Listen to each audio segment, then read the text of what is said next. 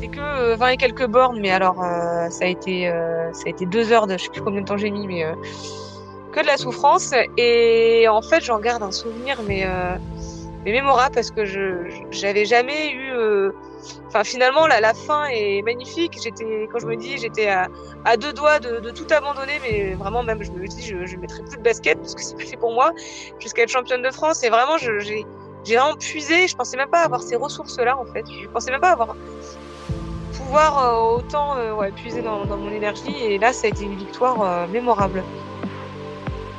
Salut à toutes et à tous. Je vous souhaite la bienvenue dans un nouveau numéro du Let's Try podcast. Bienvenue, j'espère que la communauté des trailers et des trailers se porte bien. Je suis vraiment très content de vous proposer cet épisode avec un invité particulier, une invitée qui a d'ailleurs, entre le moment où nous avons enregistré notre épisode et aujourd'hui, eh bien, a fait des prouesses puisqu'elle a remporté ni plus ni moins que le championnat de France de course à montagne et le championnat de France de trail. Donc, c'est un véritable couteau suisse de la discipline. Et avant de passer à la présentation plus détaillée de mon invité, je souhaitais remercier une nouvelle venue dans la communauté des Patreons, Céline, Céline Nicez, euh, qui nous a rejoint récemment. Alors vous le savez, les Patreons, c'est la possibilité pour moi d'être soutenu et donc euh, de vous proposer euh, par le biais de soutien participatif de vous proposer toujours plus de contenu et que le LTP dure le plus longtemps possible. Donc n'hésitez pas à nous rejoindre sur patreon.com slash let's try le podcast. Et passons maintenant à la présentation de notre invité du jour.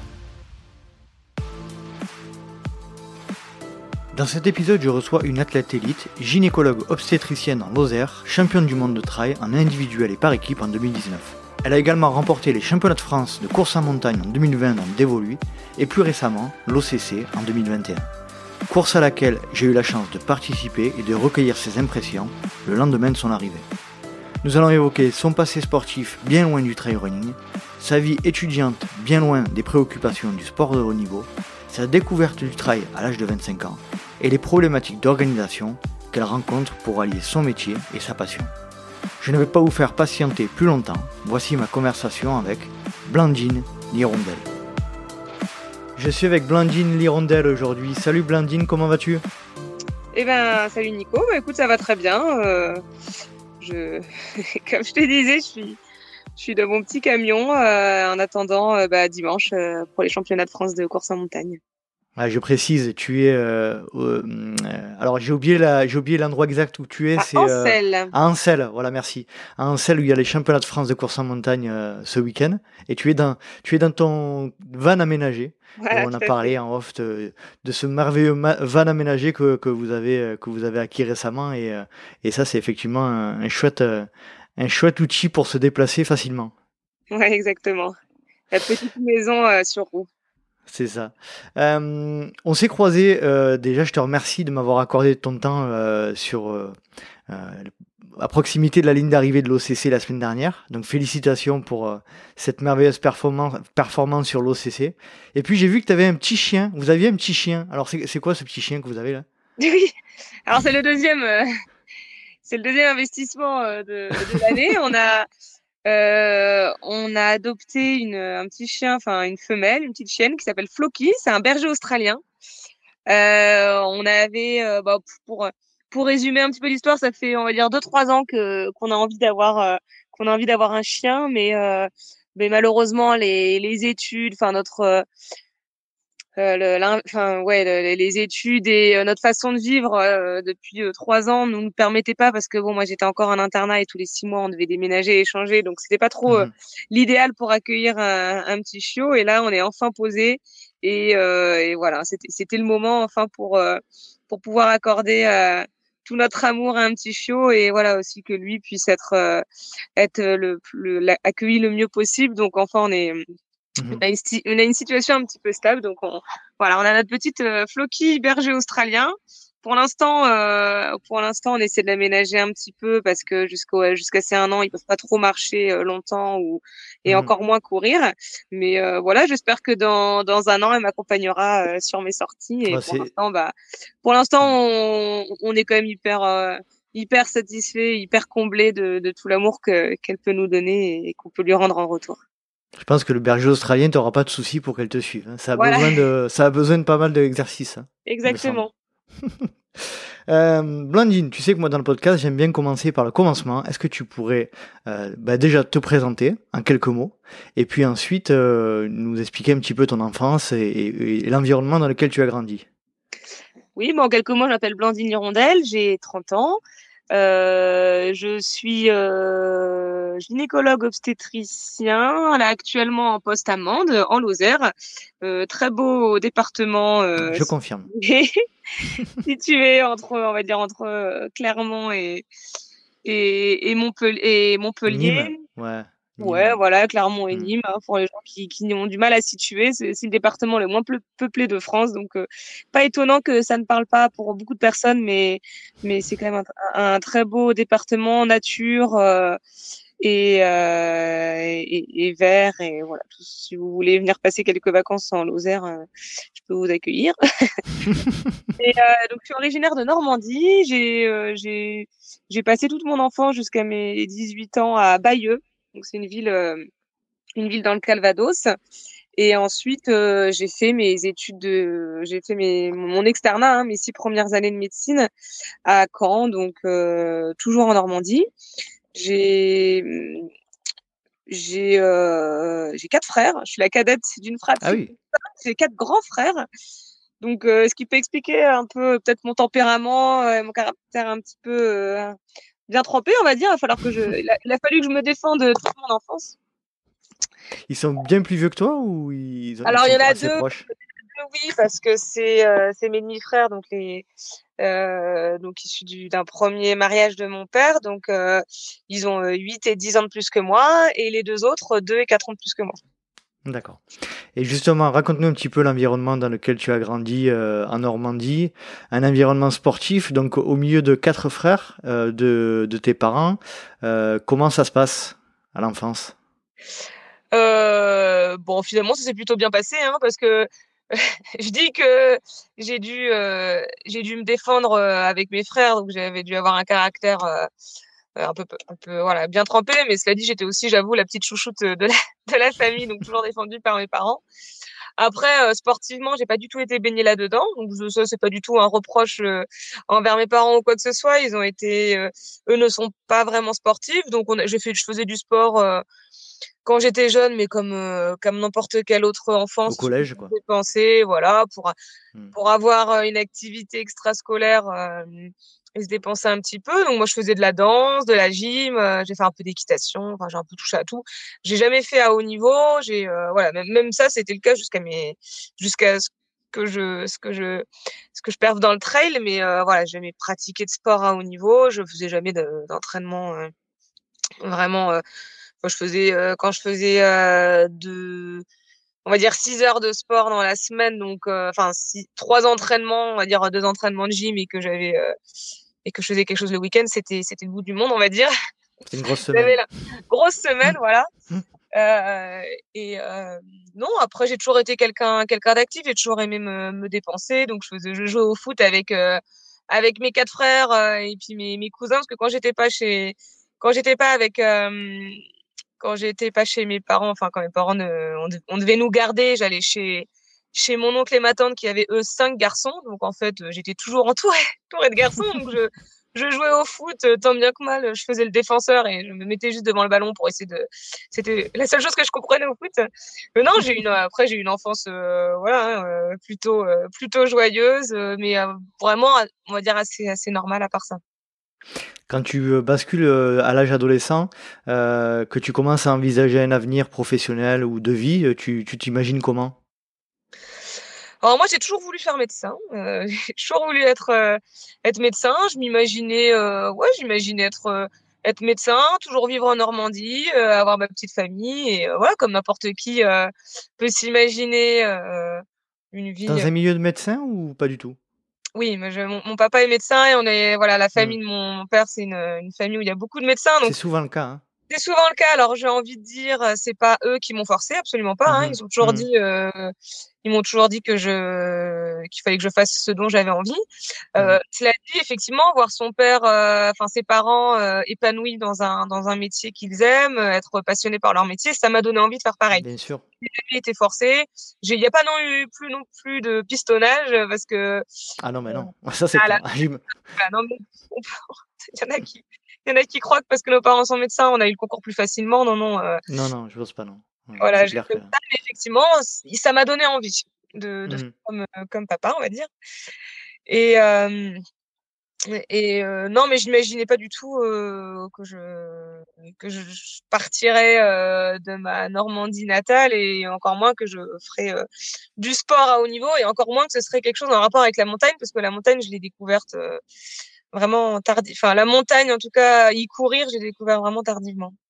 déjà, tu n'étais pas dans le milieu, euh, c'est pas le milieu dans lequel tu as grandi. Et puis, euh, euh, j'ai cru lire quelque part que pendant tes études de médecine, euh, c'était un peu, c'était pas sportif, d'après ce que j'ai compris. Est-ce que tu peux revenir un peu sur cette période-là? Oui, bah, ça a commencé bien avant les études de médecine. Hein, dès que j'ai, c'est vrai que je me suis mise assez tôt à la, on va dire à la, à la fête, à l'environnement festif, euh, les sorties, euh, les sorties en boîte de nuit. Enfin même même dès que dès, dès que j'étais au, au, lycée, hein, j'avais aménagé avec des copines ce qu'on appelait un squat chez moi. Dans, bah, on habitait en centre-ville de Bayeux et il y avait euh, des, des bars et des boîtes de nuit euh, pas très loin. Donc en fait, euh, on avait aménagé avec nos copines un, un squat où on faisait le, le before. Mes parents étaient plutôt rassurés de se savoir à la maison. Après, on partait en, en bar ou en boîte de nuit. Puis en général, on revenait pour le pour l'after chez moi. Et puis après, les études de médecine, oui. Alors les études de médecine, c'est il faut s'y mettre vraiment beaucoup la première année et la dernière année, mais entre ça, euh, il s'écoule quand même euh, quatre ans où où c'est plutôt. Euh, enfin bon, moi je l'ai ça dépend ça dépend comment on veut orienter hein, mais c'est vrai que moi je l'ai je, je, me suis plutôt voilà défoulée. Je pense que j'ai passé deux ans de médecine très difficile et entre les deux il a fallu que je relâche la pression. Mmh. donc oui j'ai beaucoup fait la fête j'ai beaucoup aimé sortir euh, euh, j'ai fait des, des, des semaines euh, des semaines de, de médecine. des, des semaines de bar parallèles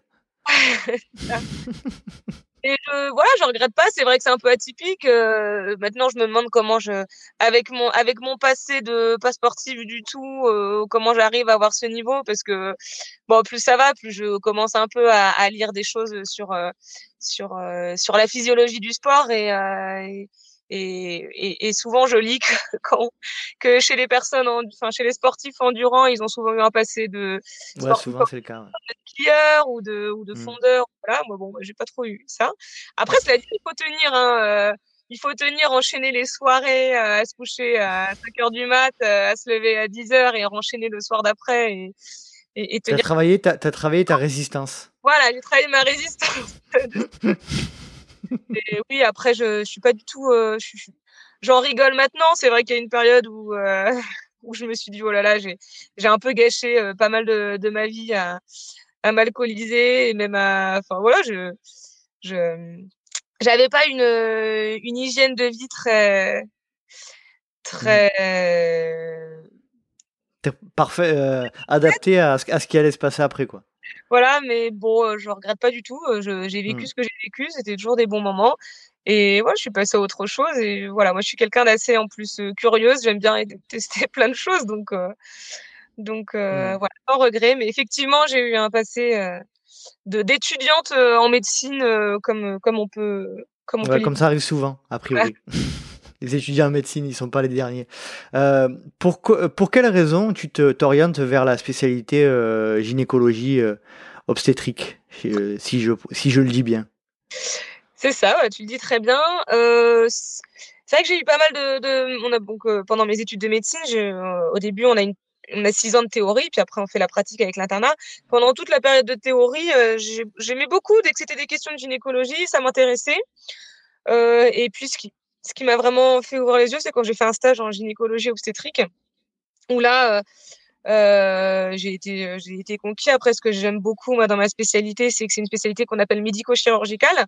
Donc, mmh euh, je fais effectivement de la gynécologie, de la consultation en gynécologie, comme tout le monde, euh, enfin, comme on peut tous aller chez le gynécologue. Mais ce que je fais aussi, et ce dont on, on, on sait peut-être moins, c'est que je fais de la chirurgie.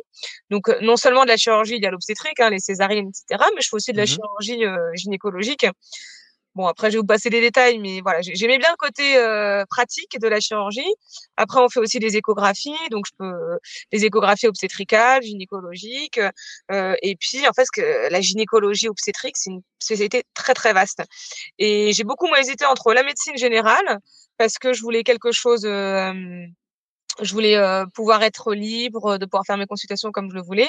Euh, et puis c'était pas la médecine générale, il fallait que ce soit une spécialité, voilà, où c'était où c'était très large, où ça pouvait m'offrir plusieurs euh, opportunités. Et c'est vrai que la gynécologie obstétrique, euh, je suis hyper satisfaite parce que là, à l'heure actuelle, je fais, je touche à tout. Hein, je fais de la chirurgie, je fais de la consultation, je fais de l'échographie, etc. Mais voilà, dans l'idée que peut-être qu'un jour, bah, je ferai plus que de l'obstétrique ou je ferai plus que de la consultation. Et, et ça, j'aime bien avoir voilà ce, ce champ de d'opportunités et pas être et pas euh, être dans une spécialité hyper euh, mmh spécialisée. Et euh, ouais, j'aime ça. Et puis, bon, bah, je trouve que le, la femme a beaucoup de beaucoup de ressources et beaucoup de choses dont on peut mmh dont on, qu'on peut étudier.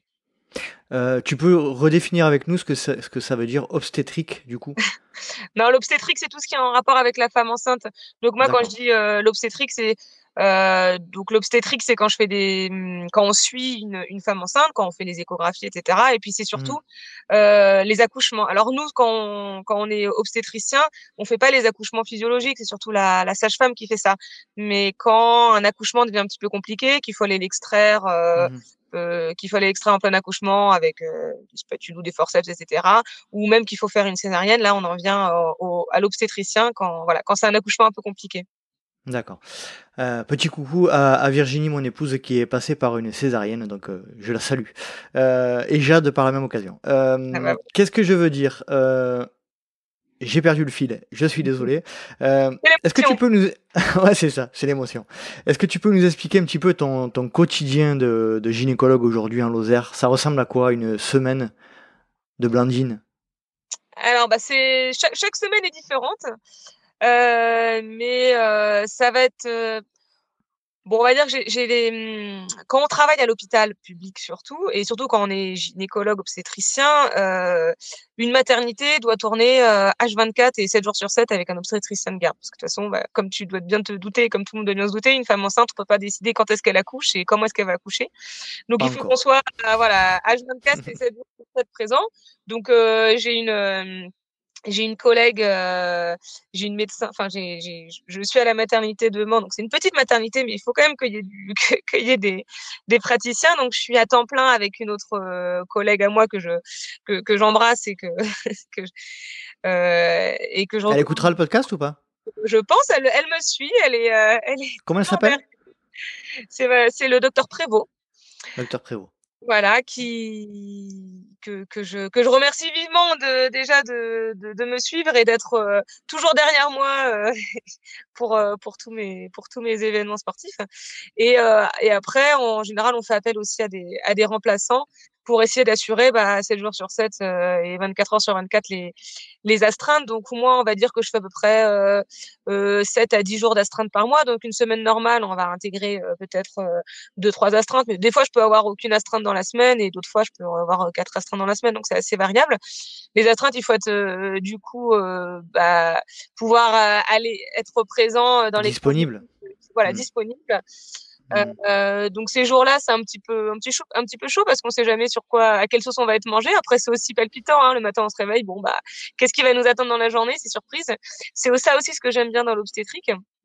Et puis sinon, euh, eh ben, je fais des consultations. Donc ça m'arrive de faire des, des consultations de gynécologie où les patientes peuvent juste prendre rendez-vous avec moi pour des suivis mmh. standards ou être adressées par, enfin adressées par des médecins, par d'autres médecins.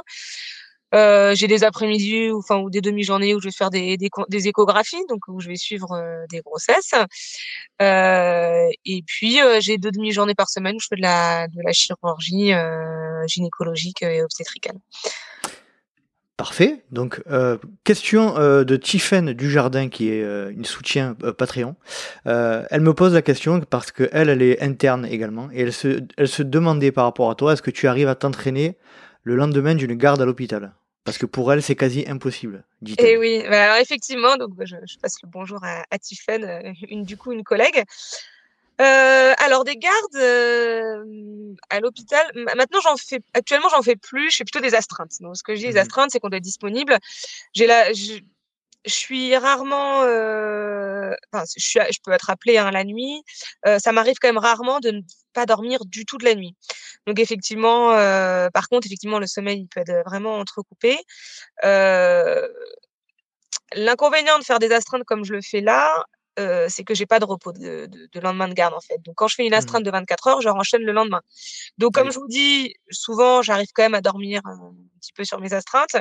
Quand euh, je peux pas beaucoup dormir, euh, le lendemain j'enchaîne. Donc j'ai pas vraiment de repos de garde. Donc donc ça c'est plus trop le cas actuellement. Effectivement par contre quand j'étais interne, j'avais des gardes de 24 heures. Et le lendemain, euh, oui, je m'entraînais dessus parce que c'était les seuls moments où je pouvais vraiment m'entraîner en fait. Mmh Donc je faisais, par contre, je faisais toujours attention à mon corps. Si je me sentais fatiguée, euh, eh ben je m'entraînais moins. Hein. Je faisais, ah, ah, J'aimais bien sur les repos de garde. Euh, c'était la seule journée où je pouvais m'entraîner deux fois dans la journée. Donc, je faisais un entraînement de matin et récup l'après-midi. Si je sens que je suis fatiguée, de toute façon, Philippe euh, Propage, mon coach, euh, était tout à fait d'accord et respectait ça. Si je sens que j'avais pas dormi, que j'étais fatiguée, il y a au fait le, fait de pas dormir, donc de la fatigue physique, mais aussi la fatigue psychologique, parce que les gars, ça mmh peut être psychologiquement un petit peu difficile. Ben c'est pas grave, je me reposais le, je me reposais le matin, j'allais m'entraîner l'après-midi, ou alors, ou alors je sortais le matin, j'allais directement m'entraîner parce que j'avais encore l'énergie du matin, la cortisol, euh, mm. la cortisol du matin qui me. Qui Thibaut, euh, Thibaut, Garivier en parlait de ça là, de, de euh, profiter de, de, de, sortir le matin et d'être encore dans l'excitation de sa garde de nuit. Et ben ouais, tout à fait. Donc des fois ça m'arrivait de faire ça et puis par contre après quand je rentrais chez moi, je, je mangeais puis je me mettais au lit et et j'essayais de, de, récupérer et puis voilà. Mm. je préfère, je préfère quand même, je préfère ne pas trop, enfin pas trop m'entraîner euh, plutôt que de, de, de m'épuiser. De toute façon, les conséquences sont encore pires. Mais oui, euh, je, je m'entraîne en repos de garde. Euh, faut juste euh, savoir s'écouter, savoir quel est le moment euh, idéal, et puis si on se sent trop fatigué, vraiment en faire en faire le minimum, quitte à même rien faire si vraiment on est mmh fatigué. Le, le, c'est la santé et voilà, et c'est la santé avant tout quand même. Tu disais tout à l'heure, tu as découvert le trail à 25 ans. Est-ce que tu peux nous expliquer euh, ce moment de ta rencontre avec le trail running? Oui, alors, euh, alors avant mes 25 ans, euh, donc comme je disais, j'étais j'étais en Normandie. Et ensuite, après mon internat de médecine, j'ai décidé de faire mon internat, celui de la Réunion. donc, les montagnes, j'ai toujours aimé, je sais que j'ai toujours aimé les montagnes, j'ai toujours aimé le, j'ai toujours aimé aller au ski. Moi, c'était mes vacances euh, préférées quand j'étais jeune. Euh, mmh je me rappelle, je ne pouvais pas dormir euh, les, les, jours qui suivent la semaine, la semaine au ski.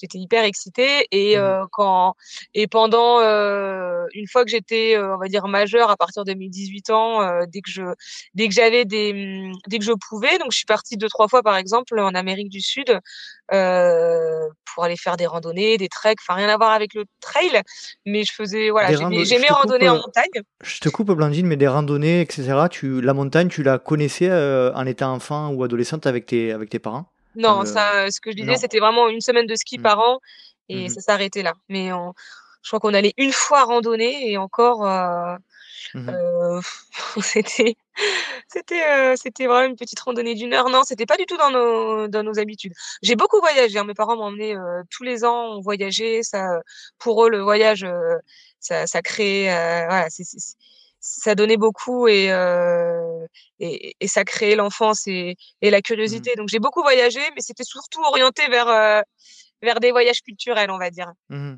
D'accord. Euh, donc euh, j'ai décidé de faire mes études, enfin de, de continuer mon internat de médecine à la Réunion. Euh, surtout parce que euh, voilà c'était l'interne l'internat cocotier c'était c'était un peu ce que ce que ce que j'imaginais et euh, en fait j'ai découvert euh, j'ai découvert la le paysage et les montagnes enfin le l'environnement l'environnement de, de la mmh. Réunion donc j'ai au début, j'ai commencé à faire des randonnées, on va dire des bivouacs avec euh, avec des copains. C'était rigolo parce que j'étais encore un peu dans le milieu festif, donc on bivouaquait, on se chargeait comme des mules euh, avec toutes les bouteilles de rhum. T'étais, étais à la croisée des chemins là. À la croisée des chemins entre deux mondes. Voilà, c'est ça. Donc j'étais, euh, c'était des, des randonnées des randonnées, des bivouacs festifs. Mmh. Et puis euh, de fil en aiguille, euh, de fil en aiguille, j'ai allégé le sac, j'ai commencé à marcher, puis courir, et puis voilà, c'est c'est là où je me suis rendu compte que ce que je faisais, ça s'appelait du trail, et j'ai et puis j'ai vite intégré une petite euh, une petite association.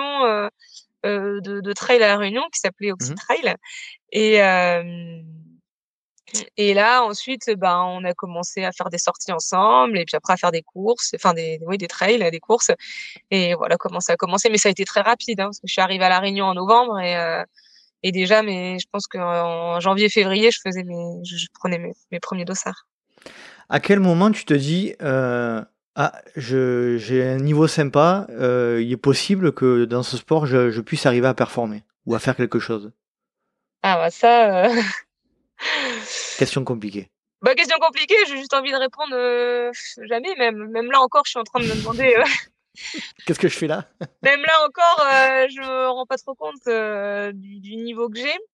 Je pense aussi, enfin, si je devais vraiment avoir une, un moment où je m'en suis rendu compte, c'était au moment où j'ai été sélectionnée à Bulle-et-Baronnie, la course qualificative pour partie de l'équipe de France pour les championnats du monde de trail en 2019 à Bulle Baroni quand j'ai été sélectionnée en équipe de France. Et là, je me suis dit bon là, euh, là, là, je pense que je mérite, euh, je mérite ma place. Et voilà, il y a peut-être quelque chose. Euh, au moins, je mérite ma place. Bon, de là à me dire que j'aurais été championne du monde deux mois plus tard, j'y croyais pas, mais je voilà, j'avais fait ma course et je sentais que j'avais mérité ma place. Et voilà, c'est si vraiment il y a un moment, mais bon, même là encore, je suis pas trop.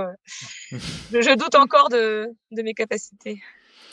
Euh, ben justement, en parlant de capacité, si, tu devais en retenir une seule, ça serait laquelle qui, euh, de ton point de vue, alors je sens que ça va être compliqué hein, comme réponse là aussi, euh, s'il y en avait une seule à retenir, ça serait laquelle qui te permet de performer par rapport aux autres? Non, finalement, c'est pas si compliqué à répondre parce que je pense que ce sera la confiance en moi en fait. c'est ce que Philippe n'arrête pas de me répéter, mais une fois que tu auras pris conscience de tes capacités, non, mais là, là, ce que tu es en train de me dire, c'est que quelle qualité tu dois améliorer. Moi, la question que je te pose, elle est plus vicieuse.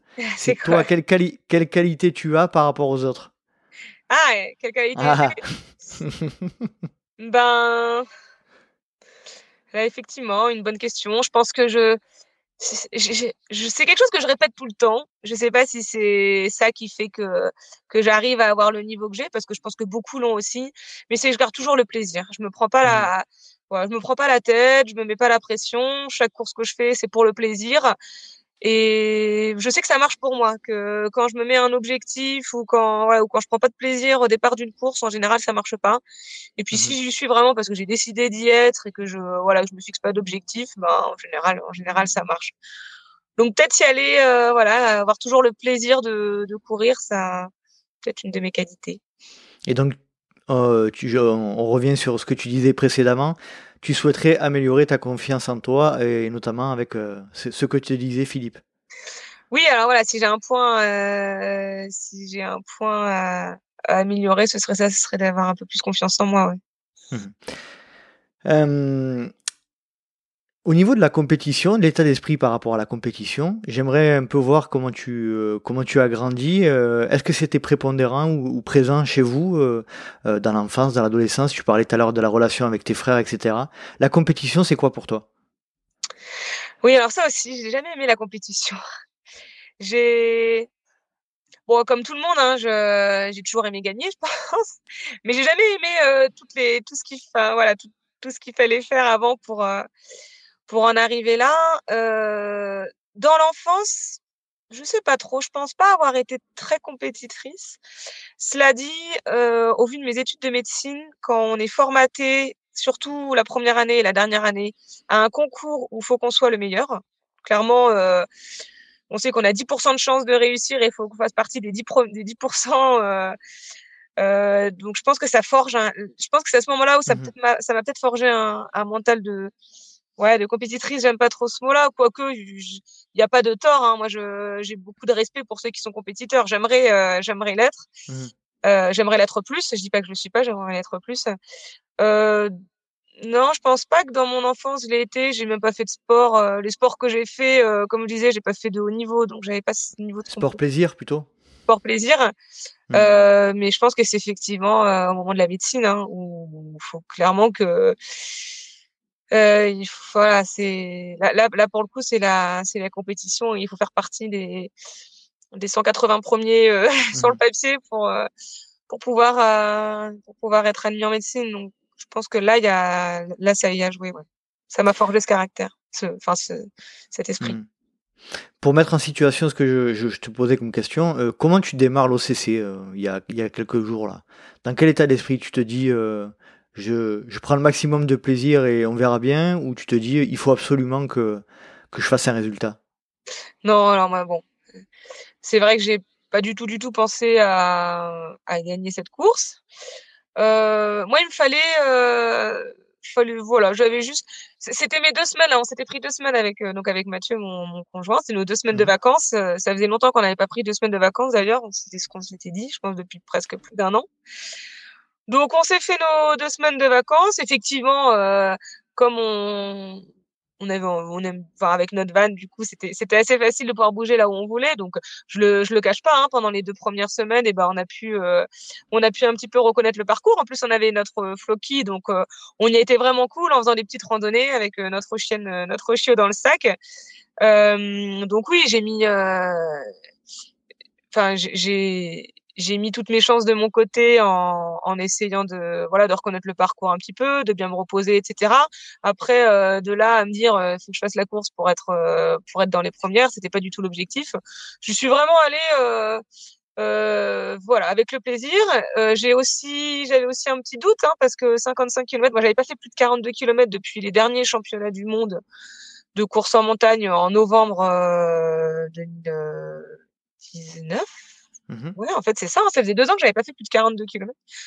Puis de plus, plus de 42 km. Donc, euh, et puis alors 55 km, c'est vrai que ça faisait très longtemps. Ça devait faire peut-être trois ans. Donc j'étais aussi euh, voilà curieuse de voir comment j'allais euh, comment j'allais réagir. Et finalement, je, je, me suis dit bon, cette course-là, te mets pas la pression parce que de toute façon, ça va être dans la gestion de l'effort. Normalement, il faudra jamais que tu sois dans le rouge. Donc en fait, finalement, j'ai plutôt appréhender cette course vraiment de manière assez euh, relaxe, même sur la ligne de départ. Hein, je me suis pas mis la pression. Je dis bon, de toute façon, tu fais ta sortie, tu dois toujours être dans ta zone, dans ta limite supérieure de ta zone de confort. Et ça, j'aime bien cet effort-là. Mmh Donc euh, non, je l'ai pris vraiment, euh, vraiment cool. Et puis bon, bah ça, ça, ça a bien marché quand même. Ah oui, euh, on peut dire ça. Euh, petite question qui me vient un peu technique euh, par rapport à, à, cette zone de confort supérieure dont tu parles.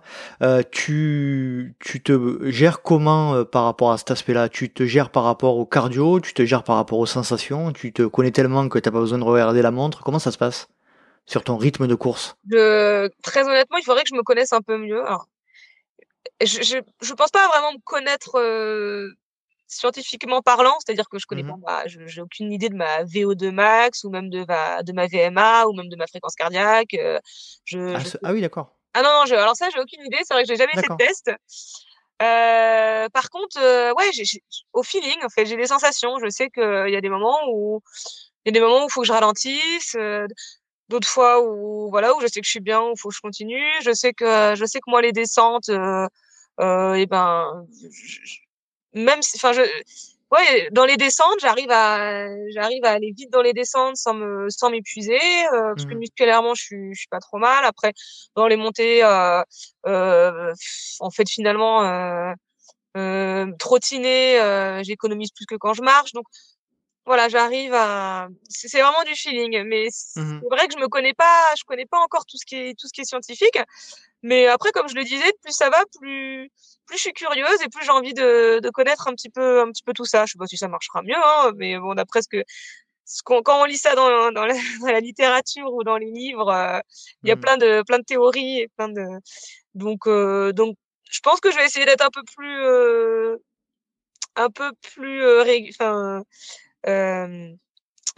expérimenter là-dessus sur, mmh. sur, au moins sur voilà connaître un peu tout ça et, et essayer d'aller essayer de de enfin d'être de, de voir où est-ce que où est-ce que je peux aller au niveau de mmh. ma performance. Ouais, c'est, c'est particulier ce que tu dis parce qu'on a toujours l'impression euh, que les athlètes élites hein, euh, euh, sont hyper surveillés, etc. Et là, toi, tu nous confirmes qu'en fait, euh, euh, tu connais pas réellement euh, tes seuils SV1, SV2, etc. c'est, c'est assez, c'est assez surprenant. C'est assez surprenant, mais je pense que c'est ce qui fait aussi ta force, c'est que tu, tu cours vraiment au, feeling et au plaisir, quoi. C'est que. Oui, bah effectivement. Alors je, ton SV1, SV2, effectivement, je ne sais pas ce que ça veut dire. Euh, il y a aussi le fait que j'ai commencé euh, un peu sur le tard. Hein. Euh, Philippe mmh. m'a entraîné. Enfin, je sais pas si vous avez un petit peu mon histoire, mais en 2019, j'ai fait la course du Ventoux. C'est là où il m'a où il m'a repéré. Et en fait, il avait il avait deux mois, on va dire, pour on va dire, il avait un mois pour pour essayer de de me de que j'arrive à, à mon meilleur niveau, enfin mon meilleur niveau ou au moins un bon niveau pour être sélectionné en équipe de France. Et mmh ensuite euh, deux mois pour euh, j'ai mon meilleur niveau pour essayer d'aller euh, euh bah, de faire de faire enfin d'être au meilleur de ma forme pour les championnats du monde mmh de 2019. Donc je pense qu'en trois mois il, il a un peu omis tous les détails de la Vmax, de la VO2, des zones, etc. Euh, parce que je pense qu'on n'avait pas le temps de reprendre mmh. toutes ces bases. Ça m'aurait déjà pris euh, cinq mois en plus. Et en fait, euh, bon, bah, après, après, moi, ça m'allait comme ça. C'est vrai qu'aussi, au début, moi, j'avais vraiment pas envie de me prendre la tête.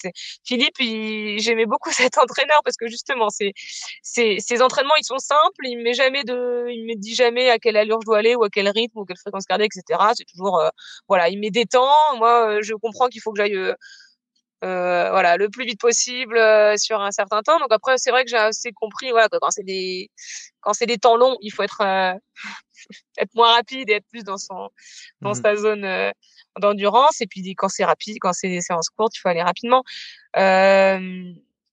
mais c'est vrai que lui non plus ne fonctionne. Alors soit il fonctionne pas comme ça avec moi pour les raisons que je vous ai indiquées, soit il fonctionne pas comme ça avec tout le monde de manière générale. Mais je pense que voilà, lui, il, il entraîne surtout aussi au feeling et et, et, moi, ça me, ça me va bien. Ça te va bien. euh, on va parler plus justement de ce feeling. Euh, c'est quoi, quel est pour toi ton meilleur souvenir de trail jusqu'à présent? Là aussi, question, si tu, question compliquée. Si tu devais en ressortir un. Euh, je pense que ça a été les championnats de France de trail de 2019 où euh, c'était euh, c'était la bon pour euh, résumer un petit peu mon histoire donc j'ai un petit peu résumé jusqu'à ce que j'étais championne du monde de trail. Ensuite, deux semaines après ces championnats du monde de trail, j'ai j'ai été, ils, ils m'ont, euh, enfin, j'ai été sélectionnée pour faire euh, les championnats d'Europe de course en montagne. Donc, c'était une montée sèche de, de 10 km et en fait j'ai fait une contre-performance mais complètement euh, hallucinante. C'est-à-dire que j'avais plus rien plus de jambes plus rien. J'ai fini euh, tant bien que mal dans la souffrance euh, je crois 30e féminine. Et, et suite à ça la saison j'ai eu un petit peu de mal à voilà à, reprendre un peu.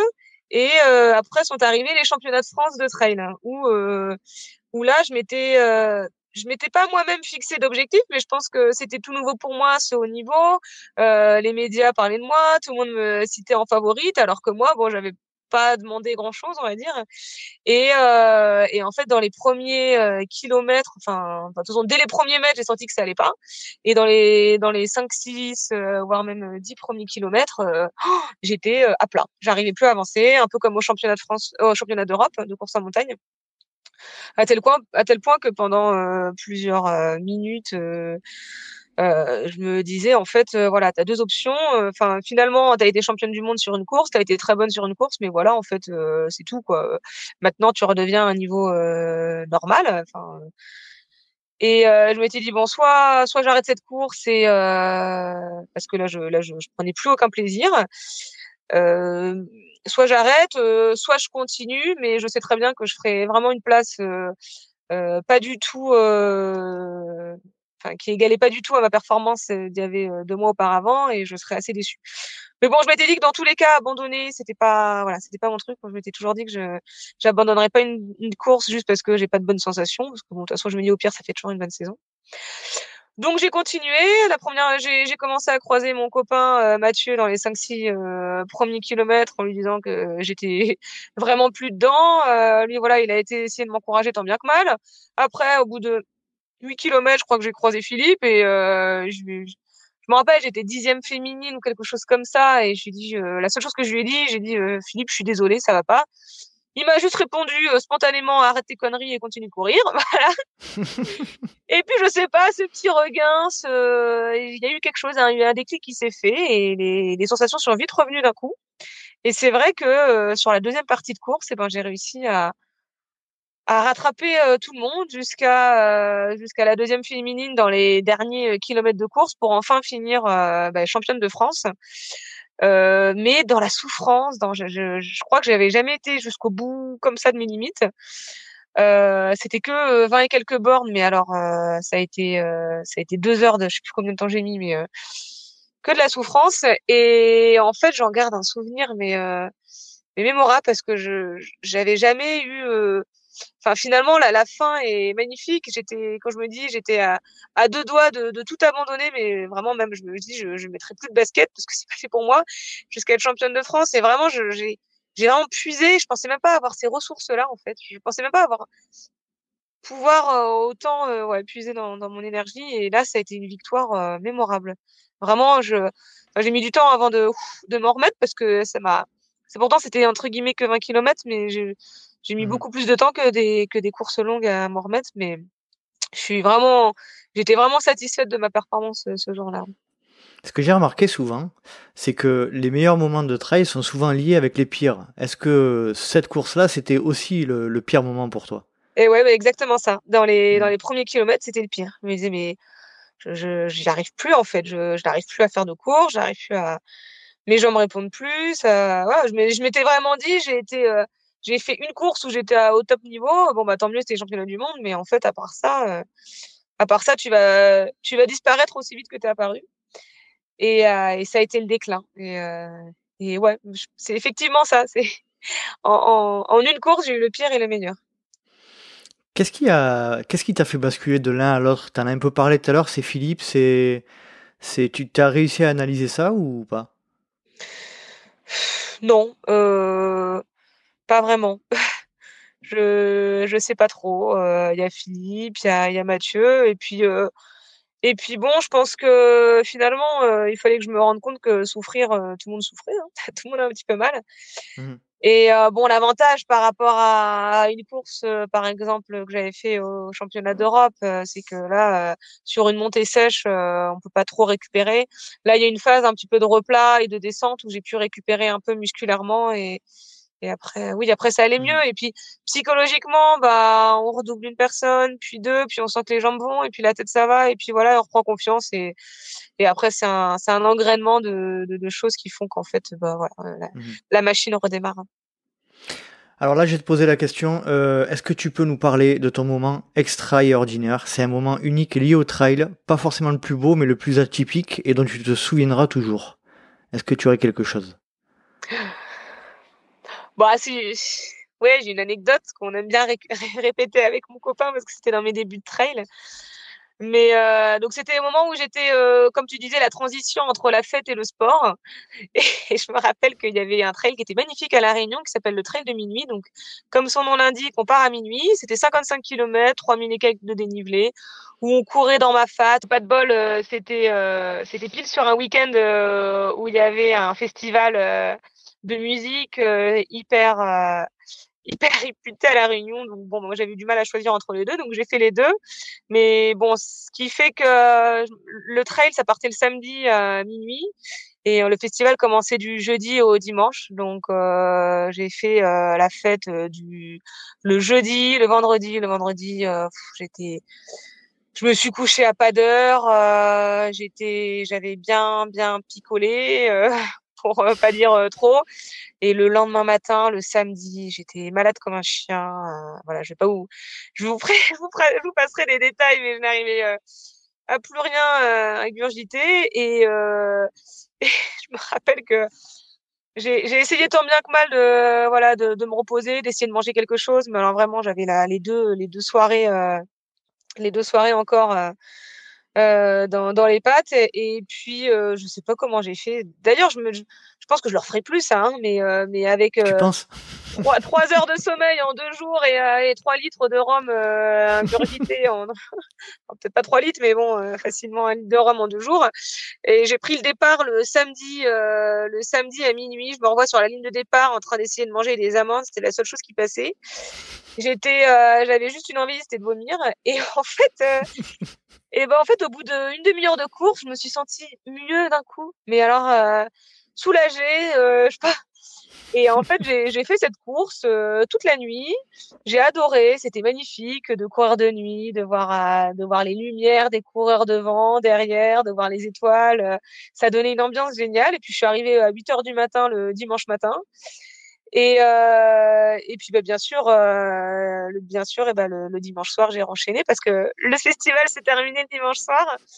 J'ai enchaîné avec le avec le festival euh, jusqu'à je sais pas jusqu'à minuit et puis le lendemain, euh, j'ai rattaqué au boulot et et là, c'est vrai que je me suis dit que je devais peut-être avoir quand même euh, des qualités parce que euh, pour réussir à, à enchaîner un week-end comme ça, il fallait fallait vraiment être voilà, avoir une mmh. bonne résistance à la fatigue et, à beaucoup de choses.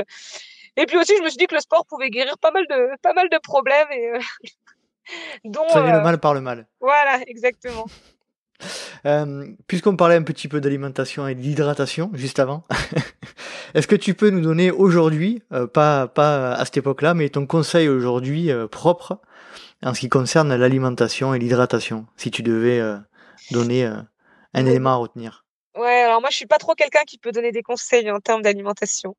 J'avoue que bon, j'essaie d'avoir une alimentation, euh, j'essaie d'avoir une alimentation, assez équilibrée, mais euh, je, je, je, fais aucun, enfin je j'arrive pas, je fais pas de régime, je j'arrive pas à me restreindre, j'aime, je, je j'arrive pas à gérer la frustration en fait. J'aime mmh trop manger, j'aime trop les bonnes.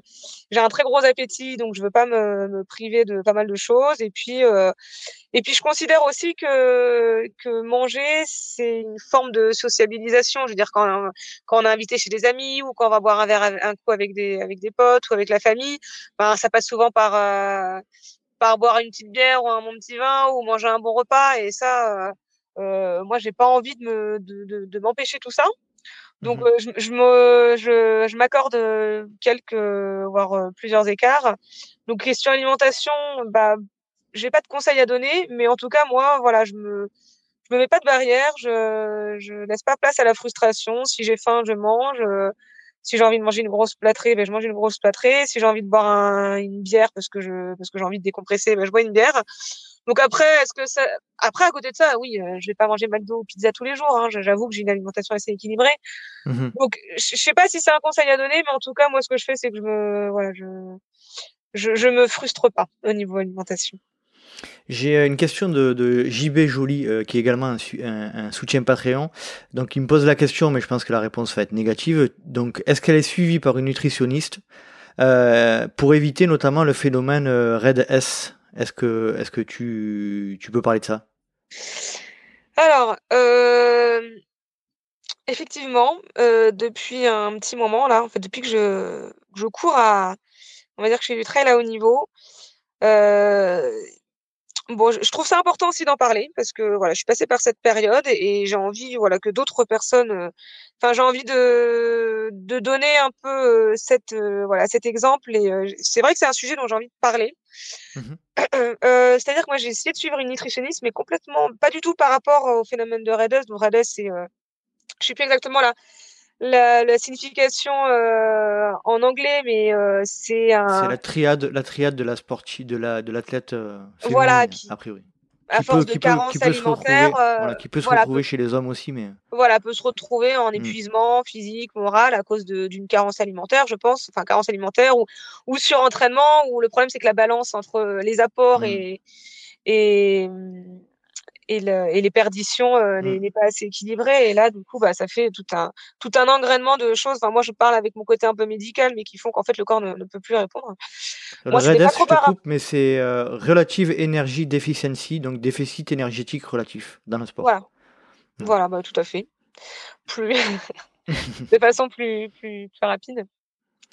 Mais euh, moi, effectivement, quand j'ai, depuis que je fais un peu du sport à haut niveau, et ben, je suis comme toutes les femmes, je, je me compare aux autres. Et j'avoue m'être comparée à pas mal de sportives bah, de mon entourage qui ont, qui, enfin, à, mon, à mon haut niveau. Et il y a eu une période où j'ai, j'avoue, j'ai un peu complexé parce que j'ai, j'ai trouvé avoir des, que ma morphologie, on va dire, était un peu plus, un peu plus corpulente que, que certaines autres. Donc j'ai essayé de faire appel euh, à un nutritionniste. Alors pas du tout pour euh, se faire mieux RDS, mais plutôt pour l'inverse, pour essayer de perdre euh, quelques quelques kilos en plus. Je m'étais dit aussi que je pense qu'en ayant un peu moins apporté, peut-être que je pouvais, euh, j'aurais pu performer. Euh, sauf qu'en fait, euh, ben j'ai pas, comme j'ai expliqué tout à l'heure, j'ai pas réussi à vraiment à suivre le plan. Euh, parce que j'arrivais pas à me restreindre. Moi, peser mes aliments, euh, savoir exactement euh, ce que j'avais dans mon assiette, ça, je, voilà, je, j'ai pas réussi. Et puis finalement, bon, j'ai, j'ai, j'ai essayé de faire quand même un petit peu attention à certaines choses, parce que c'est vrai qu'avant, je, enfin avant même toujours, mais voilà, il y a des fois où je me dis bon là, euh, tu pourrais essayer de, de te restreindre un peu. T'exagères, t'exagères un peu. J'exagère un peu, mais euh, j'ai pas vraiment réussi à suivre ce plan et finalement ça m'a pas empêché de d'être enfin je suis pas je suis pas forcément moins bonne voire même c'est vrai que les résultats là en cette fin de saison sont plutôt sont plutôt satisfaisants alors que j'ai pas j'ai pas perdu de poids. Et puis voilà je me suis dit que je préfère être comme je suis quitte à avoir ces fameux kilos kilos en trop euh, il y en a pas beaucoup hein, je pense hein, mais je préfère être comme je suis et pas être euh, parce que le problème en fait si si si si j'arrive à un poids euh, si j'arrive si je veux m'affûter encore plus arriver à un poids euh, euh, on va dire qui paramétrera de, de perfectionner encore plus j'aurais trop peur d'être sur une sur la ligne du rasoir Ouais. en fait, sur un Sur une corde raide, ouais. sur une corde raide et au moindre euh, euh, au moindre surplus de charge ou- voilà de partir finalement dans, dans ce phénomène de, de, de ou d'être Mm. d'être moins performant donc voilà je préfère avoir euh, on va dire euh, mes petites réserves en plus et, et pas tutoyer ce pas tutoyer cette limite euh, qui qui pourrait vite euh, vite balancer dans- et, et Mhm. une fois qu'on a balancé dans ce côté euh, bah, c'est un peu compliqué de s'en sortir donc euh, oui alors c'est vrai que là j'ai j'ai- j'avais un peu honte de dire que je, que je complexais parce qu'effectivement, hein, j'ai rien de, j'ai un poids, j'ai un poids qui, qui reste tout à fait normal hein, avec un IMC normal, mais je pense que ce que je dis, je pense qu'il y en a d'autres, pas surtout des femmes, mais il y a aussi quelques hommes, hein, qui Mhm. vont un peu se retrouver là-dedans dans, dans ce que je dis et voilà, j'ai envie de de faire passer le message que mieux vaut être euh, peut-être limite un peu, enfin avoir un peu trop de gras de grammes ou de kilos que d'être Mm. euh, voilà d'être vraiment à la limite euh, quitte à basculer et quand on bascule c'est eh ben c'est trop tard quoi. Ouais, par rapport à ce que ça peut apporter en, en termes de effectivement de de- d'économie euh, de poids, mais ça peut ça peut effectivement euh, créer d'autres problèmes bien plus graves quoi. Et t'es t'es peut-être aujourd'hui à ton poids de forme. En fait, on, on, on utilise souvent ce terme, mais c'est souvent le cas. C'est il y a souvent un poids qui correspond aussi à à, à un idéal de ce qu'on peut donner physiquement. Si on est trop bas ou trop haut, euh, on, on peut aussi. euh, Oui, peut-être que je suis à mon poids de forme, que mon poids de forme, finalement, il est plus, plus haut que, mhm. que, que d'autres, mais je suis peut-être aussi effectivement à mon poids de forme. Mhm. On en parle de, de ce syndrome REDES euh, alors dans un épisode qui sortira certainement avant le tien avec euh, Élise Delannoy qui euh, elle a souffert vraiment de ce syndrome de, de la triade de, de la sportive et euh, on en parle en, en longueur de ça et ça se on en parle de plus en plus euh, des problèmes liés à l'alimentation notamment chez les, les sportifs élites et euh, je pense que c'est important d'en parler. En tout cas merci de, ta transparence à ce sujet. Ah. Euh, comment tu dors, Blandine, de manière générale, euh, dans la vie de tous les jours et avant une course Alors, euh, on a bien compris avec ton métier que tu dors euh, comme tu peux, souvent. Mais Alors, je voilà, avant une course. je dors allongée, les yeux fermés. Alors, atypique. non, je dors. Moi, j'ai pas de soucis. Alors, bon, pas du tout de soucis pour dormir. Je suis une. Je suis pas une grosse dormeuse parce qu'il me faut mes, il me faut pas non plus beaucoup de d'heures de sommeil. En revanche, euh, Euh, si le soir, euh, passé 20h, 21h30, euh, je ferme les yeux dans mon lit, moi je m'endors en, moins de deux. Mmh je, suis une lève tôt, ça je le sais. À 6h du matin, voilà, ça va être extinction des, enfin ça va être voilà nuage des feux, les yeux grands ouverts et voilà la journée commence.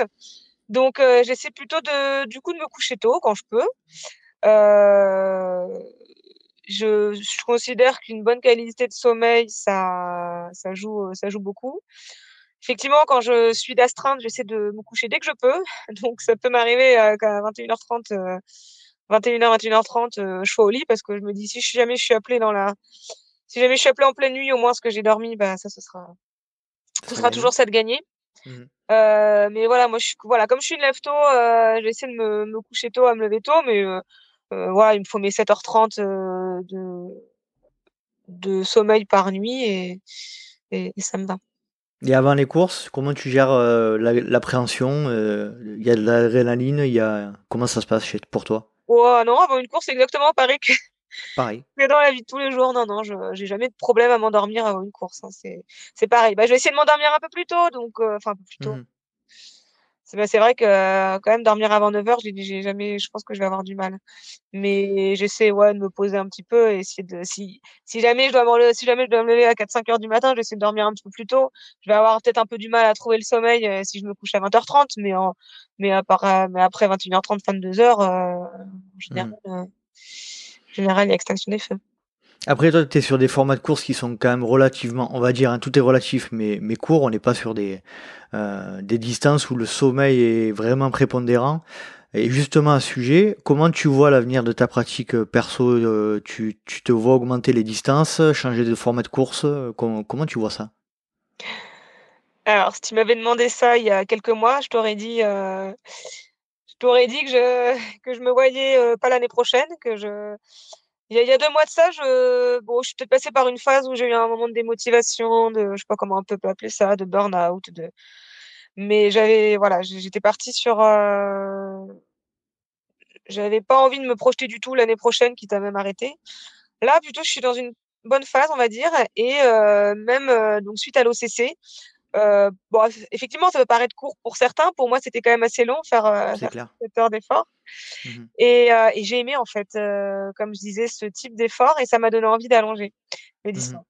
Donc, voilà, je sais par, par quoi, si je veux, si je veux allonger, ne serait-ce que pour éterminer et en plus performer, je sais que ça va demander un, un volume d'entraînement un peu plus conséquent.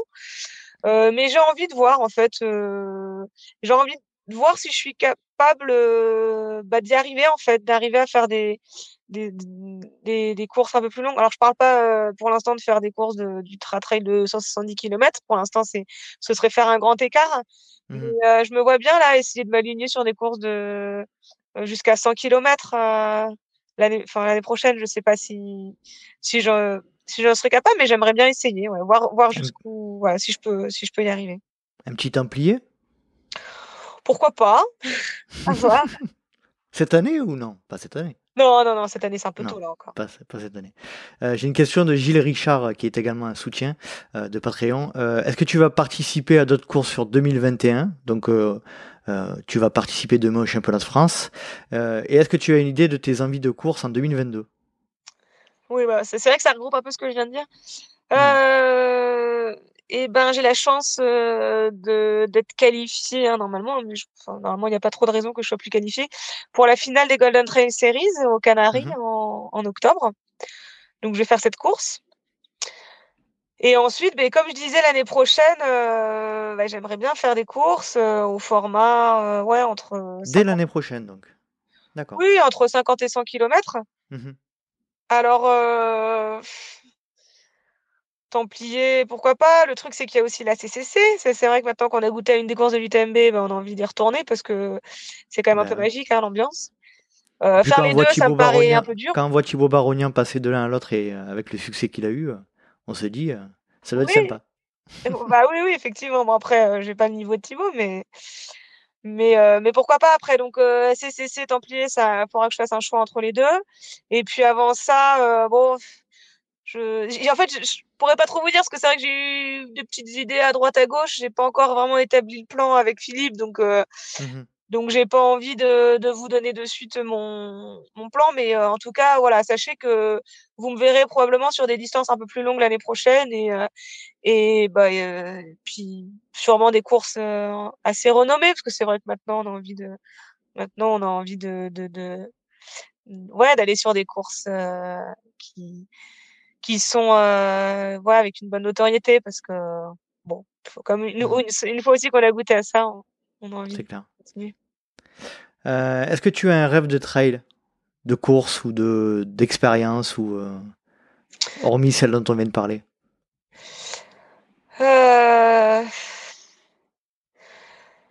Bah un rêve d'expérience ce serait de enfin moi mon rêve ce serait d'essayer de d'arriver jusqu'à de voir enfin d'arriver au plus haut de mes ma performance de ma capacité.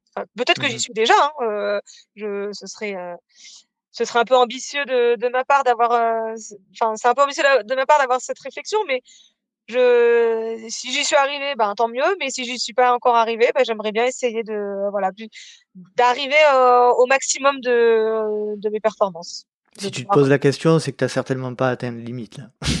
je pense. Bah, vu mon entraînement, j'ai pas un volume d'entraînement très conséquent. Hein. Euh, même, euh, ça peut se reprendre euh, pas mal, mais oui, je suis à, je suis à 10 heures d'entraînement par semaine. Alors, je me dis que peut-être qu'en en, en, améliorant ça, en, en justement peut-être ce dont on parlait au début, en essayant d'avoir quelque chose peut-être d'un peu plus euh, scientifique, un entraînement un peu plus euh, un peu plus cadré, un peu plus carré avec euh, les notions de, de, fréquence cardiaque, essayer de connaître un petit peu mes zones et en augmentant le, le volume et, euh, et, la qualité des entraînements.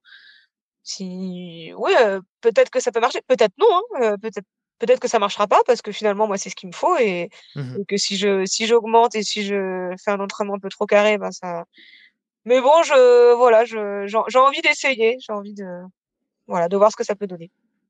Tu seras forcément obligé du coup euh, si tu veux euh, aller tester un peu tes limites un peu plus loin euh, de euh, pourquoi pas réduire un peu les heures que tu fais euh, au niveau professionnel. Comment tu envisages ça? Euh, ouais, bah c'est tout, tout ça, c'est en réflexion.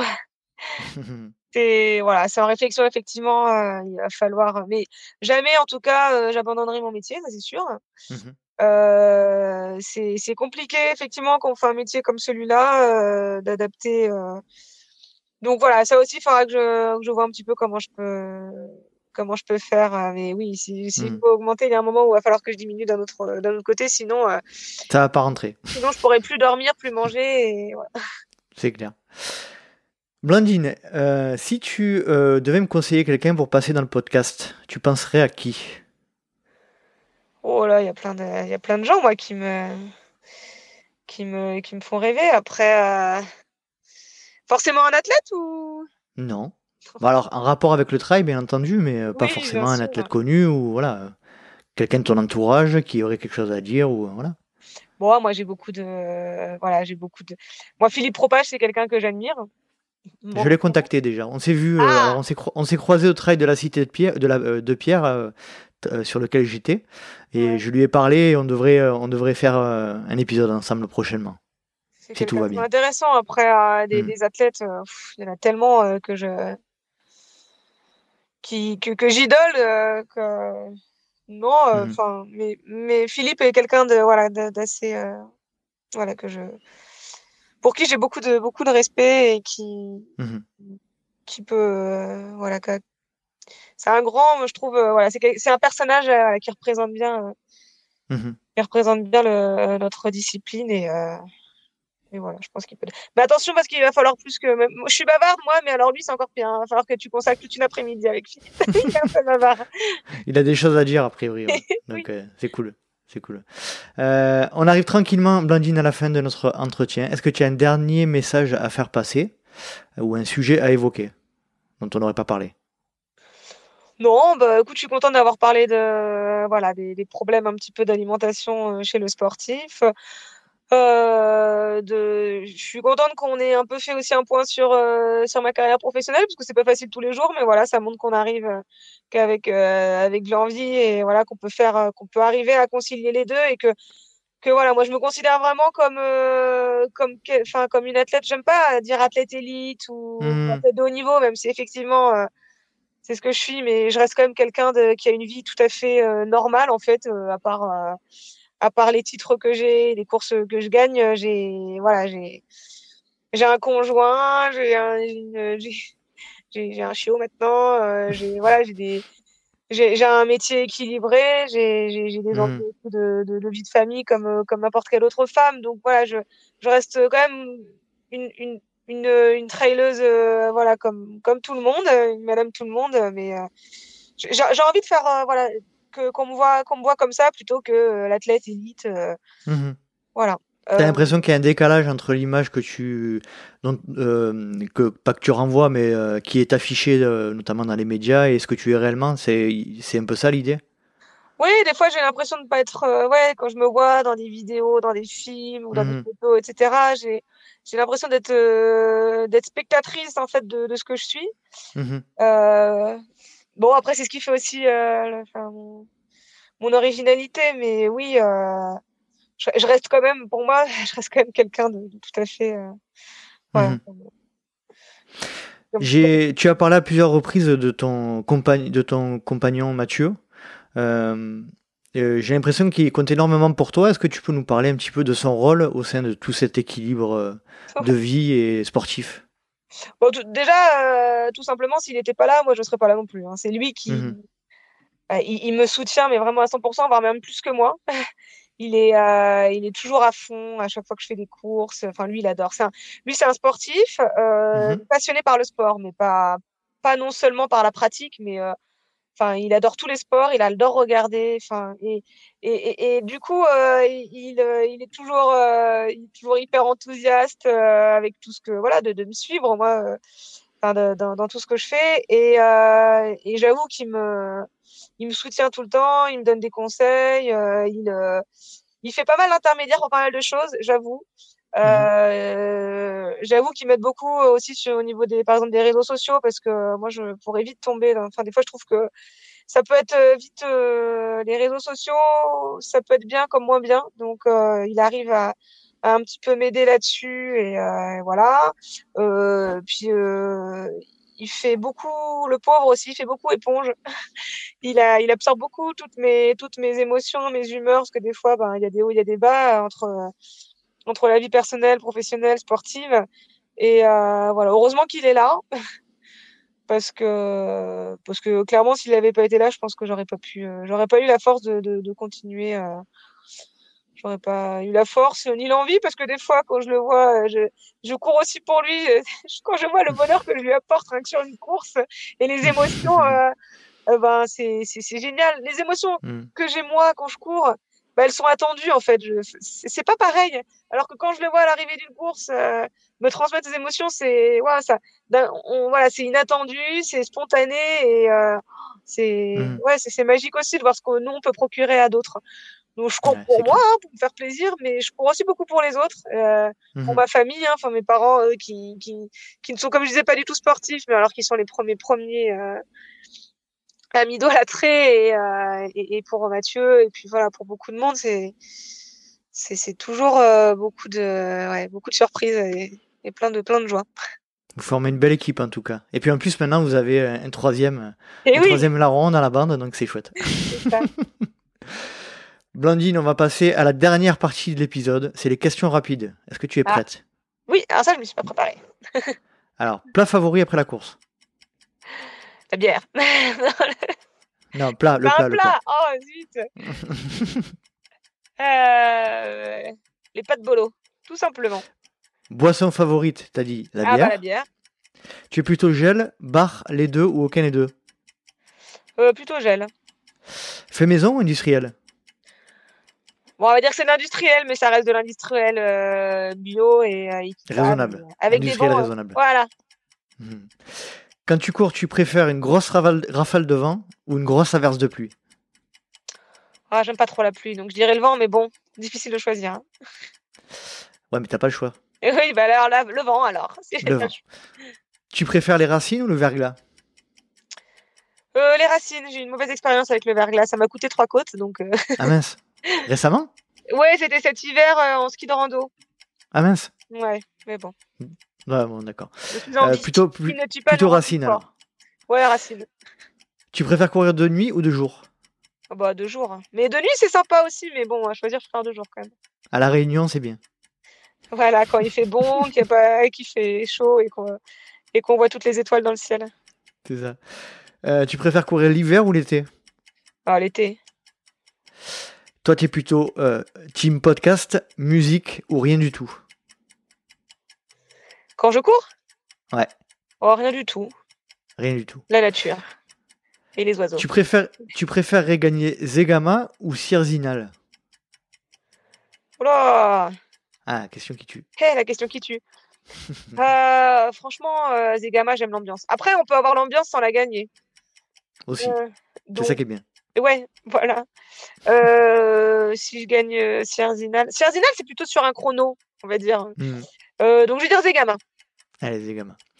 Blandine, je te remercie énormément. C'était très très chouette. Euh, en plus, tu nous as partagé plein d'anecdotes, plein de. Tu as été très transparente aussi sur plein de sujets. Donc, c'est vraiment vraiment chouette. Merci à toi. Eh ben, merci beaucoup. Et, euh, et puis, bah, une prochaine. Hein. Et bien, à la prochaine. Passe une bonne journée et puis bonne course demain. hein. Ah, c'est dimanche, mais merci. Ah, c'est dimanche. Ah, mince. Bon. bonne course quand même. J'ai encore une journée pour me Ouais, m'acclimater. t'as encore une journée. C'est ça. Ça Allez, marche. Allez, bye. Merci beaucoup. Au revoir. Salut. Et voilà, cet épisode est à présent terminé. J'espère que vous avez passé un agréable moment en compagnie de Blandine Lirondelle, que je remercie de nouveau pour le temps qu'elle nous a accordé.